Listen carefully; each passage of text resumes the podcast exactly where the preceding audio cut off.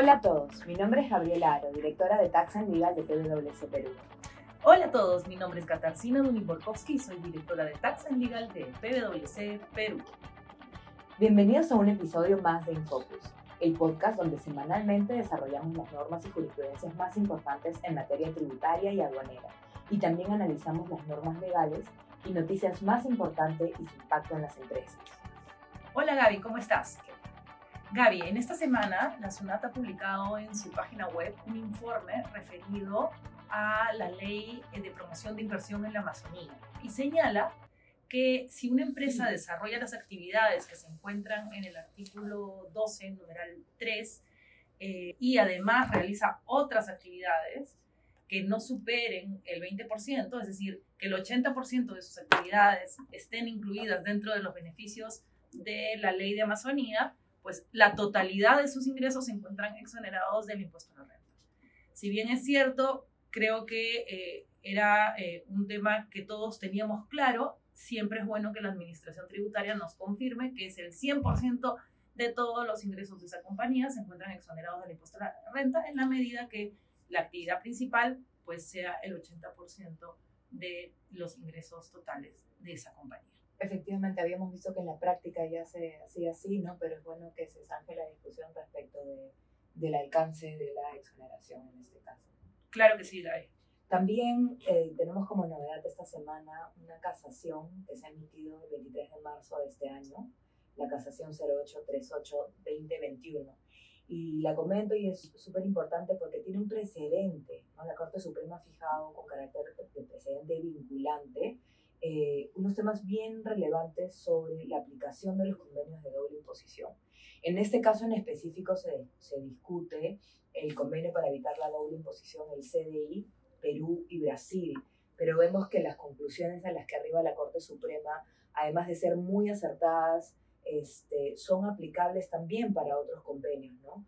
Aquí, para resumir, digamos, lo relevante de, de este precedente, lo primero que dice es que el decreto supremo 90-2008-EF, e que como saben algunos es el que regula el certificado de residencia y es el que regula eh, en qué momento se, tenía, se tiene que emitir el certificado de residencia, que es lo que te permite acceder a los beneficios del convenio, ser residente de uno de los dos países, transgrede eh, los principios de jerarquía normativa, ¿no?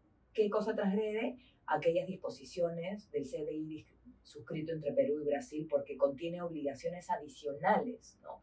Específicamente señala que, que establecer la exigencia de contar con certificados de residencia en unas fechas específicas, en el caso en discusión era tenerlo al momento de la contabilización, pero sabemos que el criterio a veces es tienes que tenerlo vigente en el momento en el que haces el pago. Estos requisitos adicionales que se habían impuesto por esta norma reglamentaria eh, exceden y transgrede los principios de, jerarquía normativa en el caso del CDI, ¿no?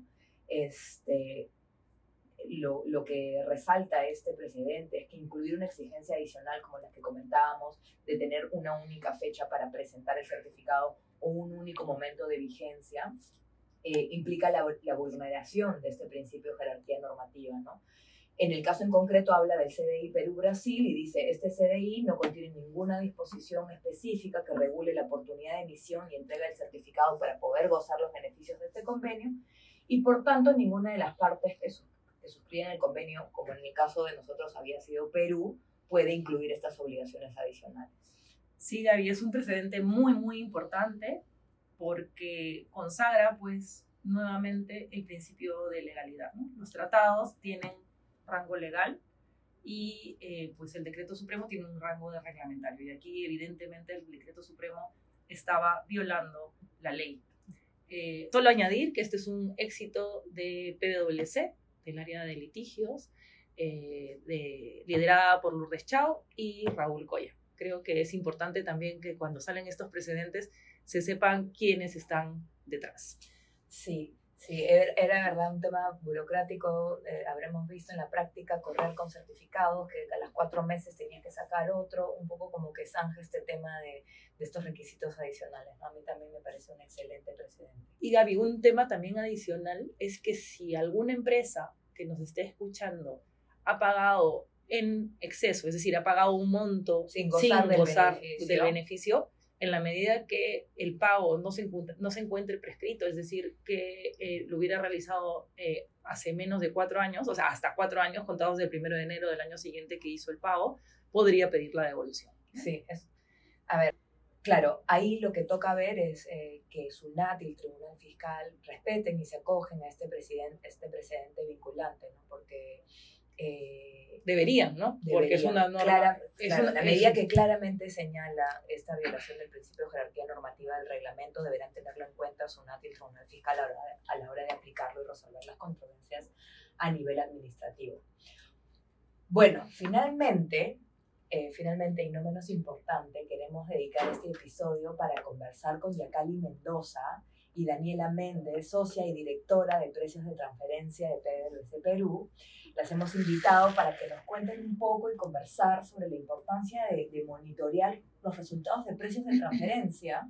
Estamos cerca a los, a, los vencimientos de las obligaciones formales de precios de transferencia y queremos que nos cuenten un poco eh, este, esta importancia, ¿no? Para, para entiendo, ahí, y ahí las dejo a ustedes, que hay que tener mucha atención específicamente en aquellas empresas que presentan pérdidas a nivel operativo o resultados que estén debajo del valor de mercado. Bienvenidas, Yacali, Daniela. Muchas gracias, Gaby. Muchas gracias, Kitty. Gracias por eh, el espacio que nos conceden una vez más eh, para compartirles ¿no? qué está haciendo SUNAT, que está cuestionando. En este momento, o en, particular, el día de hoy queremos conversar sobre algo que nos parece muy relevante para los contribuyentes y debe ser foco a la hora de eh, presentar su reporte local o de armar su documentación y estamos hablando del monitoreo de rentabilidades. Entonces, eh, hemos visto que es foco en las fiscalizaciones en precios de transferencia por parte de SUNAT y vemos que es importante que los contribuyentes sepan cómo deben documentar, qué deben hacer para monitorear sus rentabilidades, tanto totales como aquellas que pueden ser analizadas de manera individual o por línea de negocio. Daniela, bienvenida también. Gracias por estar aquí nuevamente. ¿Por qué toma relevancia el monitoreo periódico de los resultados? Muchas gracias. Eh, bueno, en realidad, primero es importante partir con que la comprobación de valores de mercado en realidad se, realiza de manera anual, ¿no? A través de la presentación de la declaración jurada, reporte local de precios de transferencia, cuyo vencimiento justamente, como indica Gaby, es ahorita, en, junio, ¿no? Por lo que los resultados en realidad ya se determinaron cuando se, eh, se identificó el valor del impuesto a la renta entre marzo y abril, ¿no? Entonces, cualquier corrección en valor en realidad eh, ya deberá realizarse sobre la mediana del rango intercuartil, lo que representa pues un costo fiscal mayor para los contribuyentes. Entonces es por esto precisamente que toma importancia eh, la monitorización de cualquier situación donde las rentabilidades se puedan haber encontrado por debajo de valores de mercado, ¿no? Esto debido a que la identificación de resultados fuera de valores de mercado previo al cierre permite que la compañía tenga un espacio para poder realizar algún tipo de acción para mitigar cualquier riesgo en materia de precios de transferencia y sobre todo poder preparar toda la documentación soporte que acredite las razones de estas pérdidas, de por qué sucedió esta situación, ¿no? Y justamente sobre este punto en relación a la documentación soporte y la recopilación, es que consideramos importante que los contribuyentes pues deben eh, revisar la información que, que, que, cuentan, ¿no? Y que les permita de alguna manera soportar las razones con información específica, ¿no? De por qué de repente la rentabilidad no acompañó a las funciones que ella realizó con sus partes vinculadas, ¿no? Eh, en el ejercicio bajo análisis. Ahí, Dani, si me permites complementar, es muy importante tomar en cuenta que no es solo el, el análisis que puedas hacer del total estado financiero como compañía, como actividad principal de negocio, también hemos visto que la administración tributaria, eh, cuando eh, entra a revisar, hemos visto que inclusive estando tú en rentabilidad, teniendo rentabilidad total estado financiero, entra, revisa y percibe que debes tener un análisis segmentado, eh, ha llegado a segmentar y, mostrar una pérdida en ese segmento. Entonces, aquí el llamado de atención es, no es solo porque tengas una pérdida a nivel total, que es lo más común probablemente, sino que también en análisis segmentado, una vez que se abre y que el contribuyente no lo ha hecho, allí también puede encontrar alguna situación. Ya aquí, Dani, entonces entiendo que no basta con que la rentabilidad a nivel global este, esté a valores de mercado, sino incluso hay que mirar otras hay que mirar segmentos para, para, ver si es que corresponde o no hacer el ajuste de precios de transferencia? En realidad la norma en materia de precios de transferencia indica una preferencia por el análisis transaccional, es decir, transacción por transacción, ¿no? cada uno con una, con una identificación de la mejor metodología a nivel de cada una de las transacciones que realiza la, la, la compañía con sus partes vinculadas. ¿no?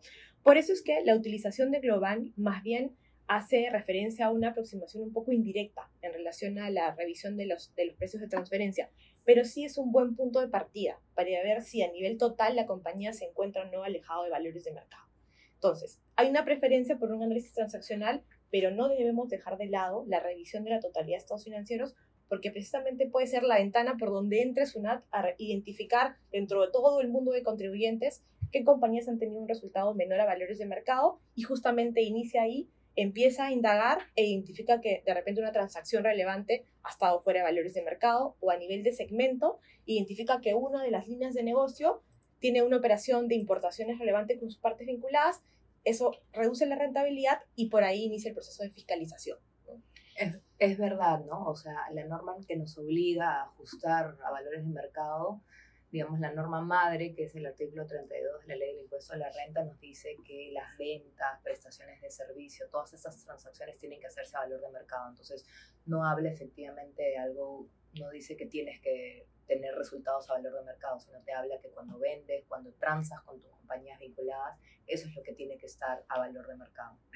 Así es. Y, y lo que hemos visto es que la Administración Tributaria viene utilizando esto eh, en sus procesos de fiscalización porque como parte de las medidas de control de riesgo que realiza, que no necesariamente las hace en principio el, el área de precios de transferencia, sino que puede ser otra área, identifica que hay alguna situación en un, en un contribuyente porque ha cruzado información, porque ahora tiene más acceso a información, ¿no? Eh, a través de las distintas declaraciones y distintas fuentes de las que dispone, y es allí donde entonces podría llegar a solicitar información específica ya como parte de un proceso propio de fiscalización de precios. Es muy importante destacar que no tiene, y eso ya lo habíamos comentado en, anteriormente, no hay un patrón exclusivo o específico por parte de la Administración Tributaria, dice, a estos contribuyentes les voy a revisar tal cosa, ¿no? No, no, no lo hay. Pero hemos visto que en, lo que en lo que percibe, detecta que hay una situación de pérdida o de baja rentabilidad, ahí entra a revisar. Gracias, Gaby. Muy, muy claro. Entonces, en buena cuenta, por ejemplo, si yo vendo eh, manzanas, plátanos y peras, por decirlo de alguna manera, disculpa la simpleza de, de mi ejemplo, eh, si bien puedo tener utilidad en la venta de los tres, debería verificar que estoy vendiendo a valor de mercado las manzanas, los plátanos y las peras. Exactamente. Porque más, inclusive si es que tú presentas todo el segmento de venta de, De, manzanas. de, de- De frutas. frutas frutas. a SUNAT, SUNAT obviamente tiene la facultad de poder pedirte información y revisar que efectivamente cada uno de sus productos tiene una rentabilidad acorde con valores de mercado, porque no necesariamente las funciones de la venta de plátanos es las mismas funciones que realiza la compañía para la venta de manzanas. En su experiencia, este, ¿qué cosas pueden comentarnos que se está viendo la SUNAT de manera específica en fiscalizaciones? Porque sabemos que las fiscalizaciones de precios de transferencia están a todo dar. En su experiencia, ¿qué están viendo que de manera específica SUNAT este, revisa cuando encuentra precisamente que la rentabilidad no está a valor de mercado? Desde nuestra experiencia ya tenemos procesos de fiscalización, ¿no? donde efectivamente SUNAT ha identificado un resultado por debajo de valores de mercado. ¿Y qué es lo principal que se ha presentado que también ella ha pedido? Primero, ¿no? importante toda la explicación de las razones de negocio que llevaron a esta baja rentabilidad. Explicación desde el negocio que sucedió en la compañía en el ejercicio, si hubo una situación particular, extraordinaria, que hizo que la rentabilidad se reduzca respe- respecto de valores de mercado, eh, toda la explicación de la reducción de los ingresos o el incremento de los costos y gastos, ¿no? También incluyendo todas las proyecciones que tuvo el contribuyente a inicios del ejercicio con la explicación de los sucesos que impactaron de, de manera negativa en esa rentabilidad, ¿no? Eh, todas las medidas que la compañía tomó como plan de acción para eh, mitigar estos efectos externos y específico en relación al COVID, eh, todo aquel plan de mitigación de riesgos que tuvo la compañía y que de repente todavía se mantiene para la recuperación de su rentabilidad a nivel global, ¿no? O a través de línea de negocio. Como, como escuchan, lo, lo que comenta Dani, es en un momento determinado puede llegar a ser mucho volumen de información lo que tienes que preparar. Entonces, si la preparas con tiempo, la, la, la tienes fresca porque en el año has visto a lo largo del año lo que ha pasado con tu rentabilidad, vas a poder guardarla. Mucho sea, más fácil que tener que reconstruirla periodos después. Así es, ¿Por porque- qué estarán fiscalizando? ¿Qué años están fiscalizando ahora? Es, es, es un poco, eh, tampoco tiene un comportamiento homogéneo, Sí, ¿no? tampoco, ah, es variado, ¿no? Sí, tenemos fiscalizaciones de 2020, como tenemos fiscalizaciones del 2018, 19. Exacto. Pero el tema es que en promedio, si vienen luego de tres o casi cuatro años, y, y tú dijiste en ese momento como explicación dos líneas, no diste dos líneas diciendo, esa rentabilidad es porque las ventas bajaron. O y sea, ya fue la está, persona que estaba a cargo. ya no, está, no dejé documentación, y entonces ve y le muestro a, a la zona de es que mis ventas bajaron, ajá, muy bien. ¿Y ¿Por qué bajaron tus ventas? Demuéstrame, ¿no? Entonces, no hay documentación. Y como no la hay, muchos de estos reparos, lo que hemos visto es que es por falta de documentación. Así de sencillo. Más allá de que la explicación sí existe, porque no estamos cuestionando que no exista. Sí existe, es real, pero no la documenta. Sí, ya sabemos que eso es vital en las fiscalizaciones, eh, lo que es el sustento. Y también tomando en cuenta, como último punto en ese sentido, que SUNAT obtiene el reporte local a través de la declaración jurada de reporte local de proceso de transferencia, donde precisamente no hay un espacio para que el contribuyente pueda explayarse, ¿no? Es una breve explicación y luego pasan los años y es donde tiene que empezar a, re- a revisar que, por qué dije esto y cómo lo soporto y lo sustento, ¿no? Y lo que nos ha pasado es que muchas veces lo que dije no era. ¿No? Que es peor. Ok, ¿Qué soluciones se puede dar a este problema? Como ya hemos comentado, entonces la monitorización es relevante en el contexto de fiscalizaciones, donde eh, el contribuyente tiene que presentar bastante información que acredite las razones de las pérdidas o de la baja rentabilidad.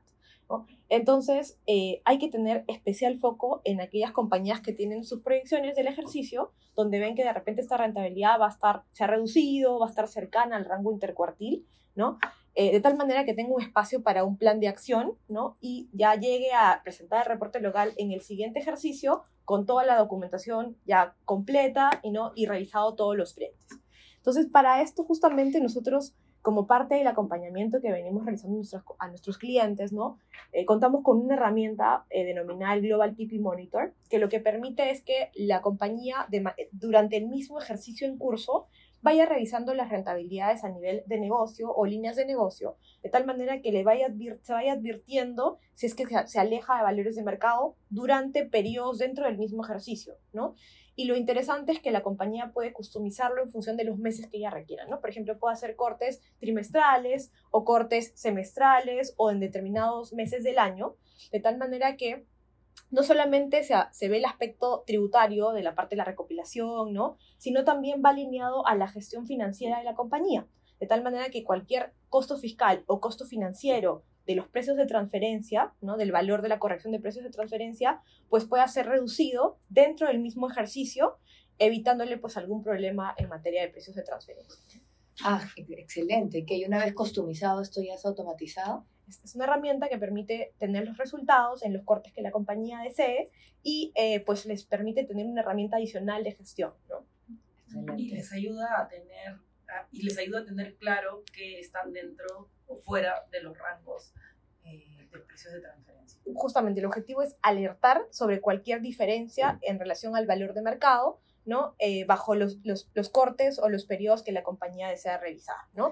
Y, y no solo eso, sino que también te ayuda a identificar cuando está fuera de valor de mercado qué pasó. Porque de una vez estoy viendo un periodo específico, ahí puedo detener y revisar y ya puedo documentar. Muy interesante. Y este es un servicio que PwC presta. Correcto. Es un producto que tenemos y que, cuyo objetivo específicamente es ya no tanto la documentación, que es como la foto posterior, sino es preparar al contribuyente a que tenga esta información, de paso que eh, ya cuando presente su reporte local tiene todo mapeado, ¿no? Excelente. Bastante trabajo, pero vemos que, que hay herramientas, hay formas, hay mecanismos. Correcto. Así que nada, muchísimas gracias por compartir eh, con nosotros sus conocimientos, sus experiencias y espero que les sea de utilidad a nuestros oyentes. Claro que sí, Gaby. Es el uso de la tecnología a favor de las empresas y para mitigar riesgos. ¿no? Excelente. Quería precisar una, una situación más y ya con eso concluimos. Y muchísimas gracias de nuevo por el Gracias. espacio. Es, entonces, tener presente que ya la documentación es en junio, no puede ser en junio. Es a lo largo de todo el año y como tienes periodos es más fácil que puedas documentar. Entonces, el- la conclusión de esto, el mensaje de esto es, no esperes a que llegue junio definitivamente. Tienes todo el año y lo puedes ir preparando, puedes ir revisando y documentando tus precios de transferencia. Gracias, gracias por compartir con nosotras sus experiencias, sus conocimientos. Espero que haya sido de utilidad para nuestros oyentes. Nos vemos en un siguiente episodio. Gracias, Kitty. Gracias. Muchas. Gracias. gracias.